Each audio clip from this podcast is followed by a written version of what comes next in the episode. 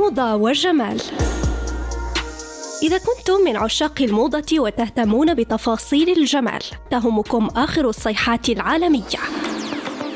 الملابس، الأكسسوارات، الحقائب، قصات الشعر، الوصفات الطبيعية وحتى أنواع العطور حسب الفصول. موضة وجمال عنوانكم المناسب يوميا مع أسماء الخياري على ريم راديو.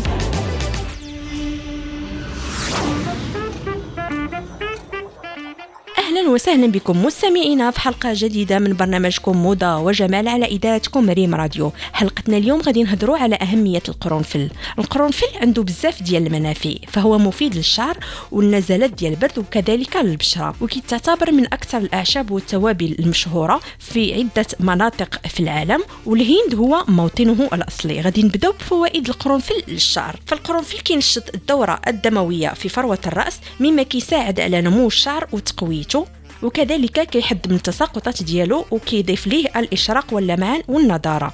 كذلك هناك طريقة أخرى للاستفادة من فوائد القرنفل وهو عن طريقة إضافة بعض قطرات من زيت القرنفل إلى الشامبوان الخاص بك. كاين استخدام ثاني للقرنفل وهو علاج التهاب اللثة وتهيج الفم أو تورم اللثة. دون أن ننسى كذلك أنه كيساعد في علاج حب الشباب لكونه غني بالأونيغول وهو أحد مضادات الأكسدة.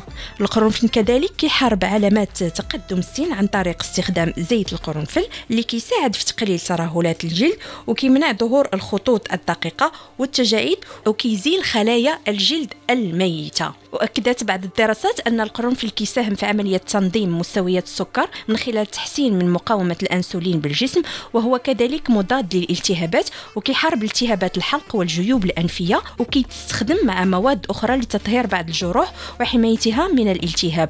وبهذا كنكون وصلنا لنهاية حلقة اليوم. موعدنا كيتجدد بكم في الحلقة المقبلة. السلام عليكم.